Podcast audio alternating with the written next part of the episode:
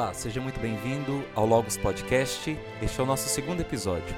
Eu sou o Padre Ronaldo Vicente e através deste podcast eu quero ajudá-lo a crescer no conhecimento da fé católica.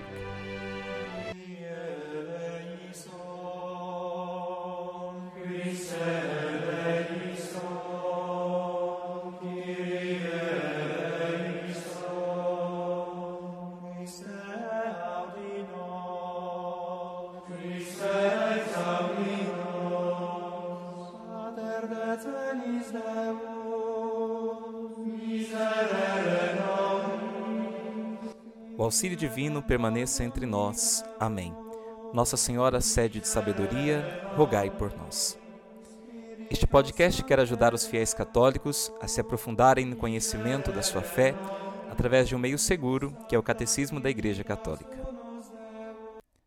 Nesse episódio do nosso podcast, nós iremos refletir sobre os números 31 a 35 do Catecismo da Igreja Católica. No nosso último episódio, nós vimos que o ser humano traz dentro do seu coração o desejo de Deus, e esse desejo o move a procurar a Deus. Ao lançar-se nessa procura, o homem descobre certas vias, certos caminhos que o levam a intuir a presença e o ser de Deus. Podemos dizer que esta busca se dá de uma maneira bastante espontânea da parte do homem. Da contemplação do mundo que o rodeia e da sua própria existência, surge no homem a pergunta pelo fundamento de todas as coisas. Ao proceder de modo natural, segundo a sua natureza racional, o ser humano chega ao que tradicionalmente se chamou de provas de existência, da existência de Deus. O catecismo diz que estas provas não são provas como aquelas que as ciências naturais buscam, mas provas no sentido de argumentos convergentes e convincentes que permitem intuir verdadeiras certezas. A primeira via que o ser humano encontra para conhecer a Deus é chamada de via cosmológica. Isto é, ao contemplar o mundo, o cosmos, como com o seu ser, com o seu movimento, com as suas mudanças, a sua ordem e a sua beleza, o homem pode intuir que alguém maior do que as próprias coisas criadas criou tudo o que existe. Pode-se então conhecer a Deus como origem e fim do universo. Na carta aos Romanos, São Paulo afirma que os pagãos, por meio da observação da criação, poderiam ter chegado ao conhecimento de Deus. Ele declara nestes versículos: O que se pode conhecer de Deus é manifesto entre eles, pois Deus lhe revelou. Sua realidade invisível, seu eterno poder e sua divindade tornou-se inteligível desde a criação do mundo através das criaturas.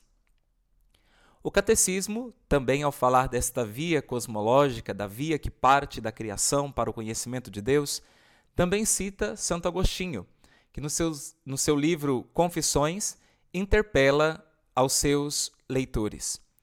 Interroga a beleza da terra, interroga a beleza do mar, interroga a beleza do ar que se dilata e se difunde, interroga a beleza do céu, interroga todas as realidades. Todas elas te respondem: Olha-nos, somos bela. Sua beleza é um hino de louvor. Essas belezas sujeitas à mudança, quem as fez, senão o belo, não sujeito à mudança?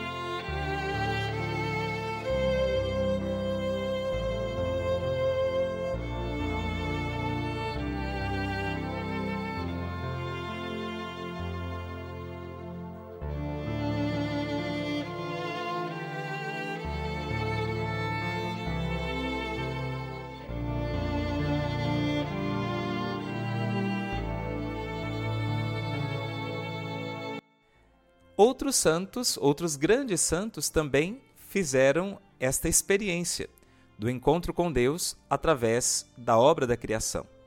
Um deles é São João da Cruz, que ao contemplar as criaturas e admirar sua bondade e beleza, ansiava pelo Criador de todas elas. No seu poema Cântico Espiritual, a alma à procura de Deus dialoga com as criaturas. Vamos ouvir um trecho desse belo poema. Ó bosques e espessuras, plantados pela mão de meu amado, ó prado de verduras, de flores esmaltados. Dizei-me se por vós ele há passado. Mil graças derramando, passou por esses soltos com presteza, e quanto os ia olhando, só com sua figura a todos revestiu de formosura. São João da Cruz, então, expressa, expressa nessa poesia que Deus deixou algo de si nas próprias criaturas, algo da sua beleza, algo da sua bondade está impresso em tudo aquilo que ele criou. E então, ao olhar para as criaturas, as criaturas dão um testemunho do próprio Criador, elas falam do Criador e elas apontam para ele. Nós podemos dizer então que as criaturas elas não têm um fim em si mesmas, elas são um sinal, elas apontam para Deus. Por isso, nós devemos, ao olhar para as criaturas, não idolatrá-las, mas remetermos para Deus, que é o Criador de todas elas.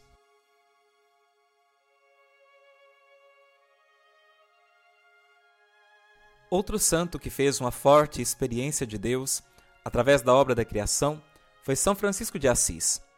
Ele exprimiu esta profunda experiência no seu chamado Cântico das Criaturas, quando ele diz: Louvado sejas, meu Senhor, com todas as tuas criaturas, especialmente o Senhor Irmão Sol, que clareia o dia e que com sua luz nos ilumina. E ele é belo e radiante, com grande esplendor. De ti Altíssimo é a imagem. Louvado sejas, meu Senhor, pela irmã lua e pelas estrelas, que no céu formaste, claras, preciosas e belas. Louvado sejas, meu Senhor, pelo irmão vento, e pelo ar e nuvens, e sereno e todo tempo, em que dás às tuas criaturas o sustento. Louvado sejas, meu Senhor, pela irmã água, que é tão útil e humilde, preciosa e casta. Louvado sejas, meu Senhor, pelo irmão fogo, com o qual iluminas a noite, e ele é belo, e ele é belo e alegre, vigoroso e forte. Louvado seja, Senhor, pela irmã, pela nossa irmã, a Mãe Terra, que nos sustenta e governa e produz frutos diversos, com flores coloridas e ervas. São Francisco também faz essa experiência de partindo das obras criadas, chegar ao Criador, louvar o Criador pelas criaturas. Aliás, esta realidade é própria também da fé bíblica. Muitos salmos louvam a Deus pela obra da criação, ou outros cânticos e hinos também da própria Sagrada Escritura encontram a Deus através de tudo aquilo que ele criou. Outro caminho, então nós vimos esse primeiro caminho. O primeiro caminho para o conhecimento de Deus, através da nossa razão, através da, da, da contemplação é, de todas as coisas, é esta via cosmológica, em que nós encontramos a Deus através das obras criadas, através de tudo aquilo que ele criou. Pelas criaturas, nos elevamos ao Criador. O outro caminho para o conhecimento de Deus é o próprio homem. Esta via de conhecimento e reconhecimento do ser divino é chamada de via antropológica. A primeira é a via cosmológica, a segunda é a via antropológica. Na observação de si mesmo, o ser humano pode intuir que a sua realidade complexa procede de alguém que o formou de modo admirável, como exclama o salmista: Eu vos louvo e vos dou graças, ó Senhor, porque de modo admirável me formastes. A respeito desta via, o Catecismo da Igreja Católica diz no número 33: O homem, com sua abertura à verdade e à beleza, com seu senso de bem moral, com sua liberdade e a voz da sua consciência, com sua aspiração ao infinito e à felicidade, o homem se interroga sobre a existência de Deus. Mediante tudo isso, percebe sinais de sua alma espiritual, como semente de eternidade que leva dentro de si, irredutível somente à matéria. Sua alma não pode ter a sua origem senão em Deus. Então, este desejo que o homem traz no coração de infinito o leva a buscar a Deus. Só o infinito preenche o coração do ser humano.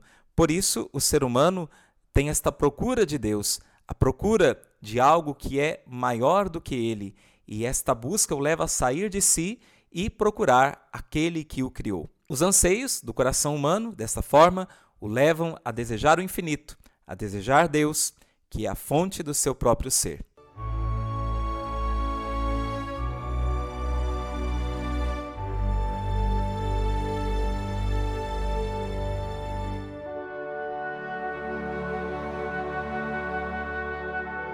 Ao contemplar o mundo e a si mesmo, o ser humano, por sua capacidade racional, logo percebe que eles não têm em si mesmo a sua origem, nem o seu destino, mas que se originam e convergem para um ser maior do que eles, e esse ser é Deus. Segundo o catecismo, as faculdades naturais do homem, a sua inteligência, a sua vontade, a sua memória, a sua imaginação, o tornam capaz de conhecer a existência de um Deus pessoal, de um Deus de um Deus que o criou e ao qual ele está relacionado. O homem só entende a, a sua vida a partir da, da relação com alguém maior do que ele, porque o ser humano não criou-se a si mesmo. Então ele intui que alguém maior do que ele próprio o criou.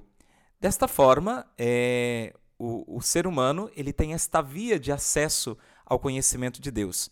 Mas esta é apenas uma via de acesso do homem ao conhecimento de Deus. Tanto a via cosmológica como a via antropológica são uma forma do ser humano conhecer a Deus a partir da, da sua razão, a partir da sua busca pessoal. Pois, para que o homem pudesse conhecer e entrar na sua intimidade, Deus mesmo tomou a iniciativa de revelar-se de maneira ainda mais clara ao homem. O catecismo afirma no número 35: Deus mesmo quis revelar-se ao homem e dar-lhe a graça de poder acolher esta revelação na fé. No entanto, o mesmo número do catecismo afirma que as vias para o conhecimento de Deus alcançadas pela razão humana, a via cosmológica e a via antropológica, podem dispor o homem à fé e ajudá-lo a ver que a fé não se opõe à razão humana. Como podemos ver, a fé funciona como um suplemento para a razão humana chegar a Deus. Vem a fé por suplemento, os sentidos completar. É assim que nós cantamos é, na tradução para o português do hino Tantum Ergum, de Santo Tomás de Aquino. Então, é, o homem que busca a Deus pelas vias, pela via cosmológica e pela via antropológica, Deus vem em seu auxílio Deus o alcança através da sua revelação sobrenatural. Então, dessa forma, nós falamos que o homem, de maneira natural, pode conhecer a Deus, mas também Deus se dá a conhecer de maneira sobrenatural, ou seja, Deus age no mundo, Deus interfere no mundo, Deus se revela para que o homem o conheça com mais profundidade e com ele entre em contato. Por isso, aqui nós podemos dizer que fé e razão se complementam. A razão humana que busca Deus é suplementada pela fé a partir da revelação que Deus lhe concedeu. São João Paulo II, no ano de 1998, durante o seu pontificado, escreveu uma carta encíclica intitulada Fides et Ratio, isto é, fé e razão. E ele diz que estas duas realidades presentes no homem constituem como que duas asas pelas quais o espírito humano se eleva à contemplação da verdade.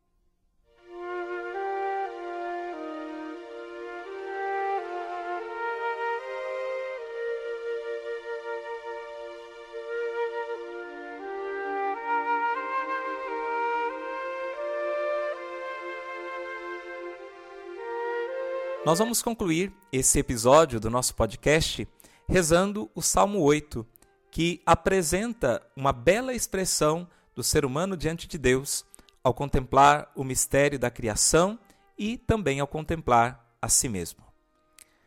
Ó Senhor nosso Deus, como é grande, vosso nome por todo o universo. Contemplando estes céus que plasmastes e formastes com dedo de artista, vendo a lua e estrelas brilhantes, perguntamos: Senhor, que é o homem, para dele assim vos lembrardes e o tratardes com tanto carinho? Pouco abaixo de Deus o fizestes, coroando-o de glória e esplendor. Vós lhe destes poder sobre tudo, vossas obras aos pés lhe pusestes. As ovelhas, os bois, os rebanhos, todo gado e as feras da mata, passarinhos e peixes nos mares, todo ser que se move nas águas. Ó Senhor nosso Deus, como é grande vosso nome por todo o universo. Dai-nos, Senhor, a vossa graça, para que em todas as coisas possamos vos encontrar, para que em todas as coisas possamos seguir o vosso caminho e que nas tuas criaturas nós possamos encontrar a tua presença e elevar o nosso coração, a nossa mente e todo o nosso ser até vós. Glória ao Pai, ao Filho e ao Espírito Santo, como era no princípio, agora e sempre. Amém. O Senhor esteja convosco, Ele está no meio de nós. Abençoe-vos, Deus Todo-Poderoso, Pai e Filho e Espírito Santo. Amém. Fique com Deus e até o nosso próximo encontro.